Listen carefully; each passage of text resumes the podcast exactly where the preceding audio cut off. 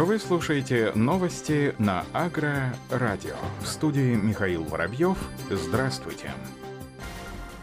Россия планирует ввести экспортную пошлину на сою в размере 30%, но не менее 165 евро за тонну, об этом сообщает Интерфакс. Такое решение было принято на заседании подкомиссии по таможенно-тарифному регулированию, сообщил Интерфаксу источник на рынке, подтвердил один из участников заседания подкомиссии. Пошлина будет действовать с 1 февраля по 30 июня 2021 года. Позднее Минэкономразвития подтвердил эту информацию в пресс-релизе, уточнив, что решение принято по инициативе Минсельхоза. Пошлина, обусловленная ростом мировых цен на эту продукцию, направлена на обеспечение сырьем перерабатывающих производств внутри страны. Решение принимается для предотвращения роста цен на продукцию переработки сои, соевое масло и соевый шрот, которые используются в пищевой промышленности, говорится в пресс-релизе. Ранее в рамках мер по стабилизации цен на продовольственном рынке было принято решение о повышении экспортной пошлины на другие масла масличной культуры. С 9 февраля по 30 июня следующего года пошлина в размере 30%, но не менее 165 евро за тонну, будет действовать на подсолнечник и рапс. В настоящее время экспорт подсолнечника облагается пошлиной в 6,5%, но не менее 9,75 евро за тонну, рапс 6,5%, но не менее 11,4 евро за тонну. Новый правительственный законопроект о новых правилах для сельхозкооперативов планируется рассмотреть на одном из пленарных заседаний Госдумы в декабре. Об этом сообщает парламентская газета.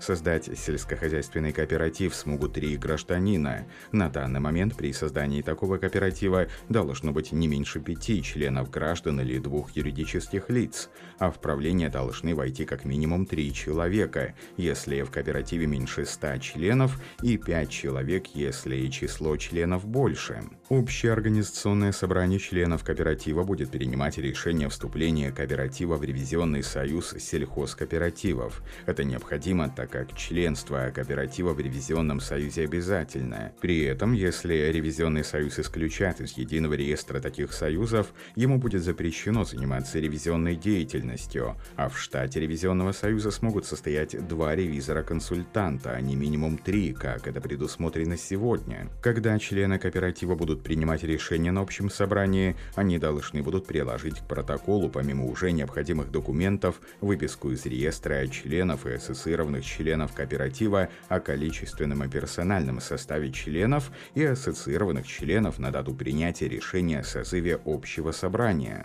Кроме этого, законопроекты дают возможность привлечения членов кооператива, ассоциированных членов кооператива к разделу неделимого фонда кооператива в случае случае его реорганизации или ликвидации, говорится в пояснениях к законопроекту.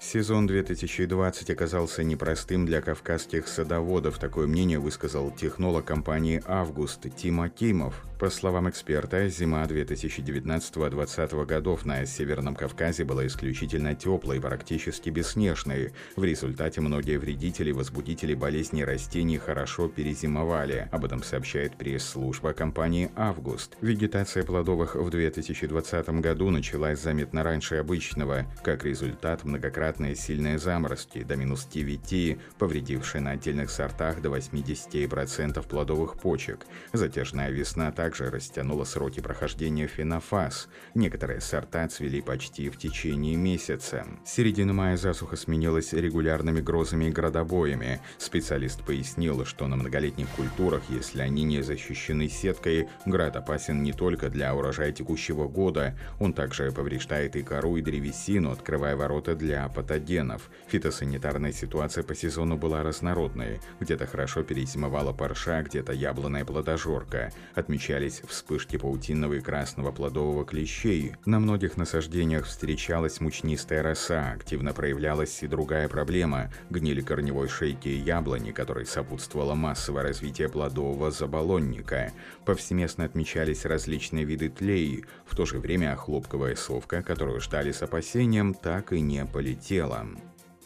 Казахстан заинтересован в развитии органического земледелия. В Казахстане под выращивание органического сельхозсырья на конец этого года сертифицировано порядка 190 тысяч гектаров земли. Это около 1% от общей площади пашни страны, или более 18,5 миллионов гектаров. Об этом сообщает Союз производителей органической продукции Казахстана. Согласно данным Союза производителей органической продукции Казахстана, на конец 2020 года в стране работают 62 органических оператора. На конец 2018 их было 63. Из них 46 занимаются выращиванием органических зерновых, масличных и бобовых культур, 21-23 вида. На площади около 190 тысяч гектаров. Еще 7 операторов – это трейдеры и логистические компании. Два хозяйства находятся в стадии конверсионного периода перехода традиционного земледелия к органическому. Еще два 2 – это общественное учреждение. Украинские аграрии из Красиловского района планируют вырастить первый урожай зимой пшеницы, которая будет иметь синий и черный цвет. Об этом сообщает издание «Голос Украины». Аграрии не скрывают, что к такому выбору их подтолкнуло стремление не отставать от современных тенденций в аграрной сфере и производстве продуктов, а еще желание быть оригинальными, а значит и конкурентоспособными на рынке хлебопродуктов. В хозяйстве из Красиловского района, где уже в следующем году хотят вырастить первый цветной очередной урожай пшеницы рассказывают, что полученное зерно и муку будут не только продавать, но и использовать в собственной пекарне для выпечки хлеба. По многим техническим характеристикам новая пшеница не уступает традиционным сортам, а вот по урожайности, вероятно, могут возникнуть определенные вопросы. В хозяйстве традиционно сеют высокоурожайные сорта пшеницы, которые с гектара дают не менее 80 центнеров. Урожайность чернозерновой пшеницы может составить около 50-60 центнеров с гектара. Семена черной и синей пшеницы были куплены в Одесском селекционно-генетическом институте. Разработка адаптированных семян к условиям Украины заняла более десятка лет.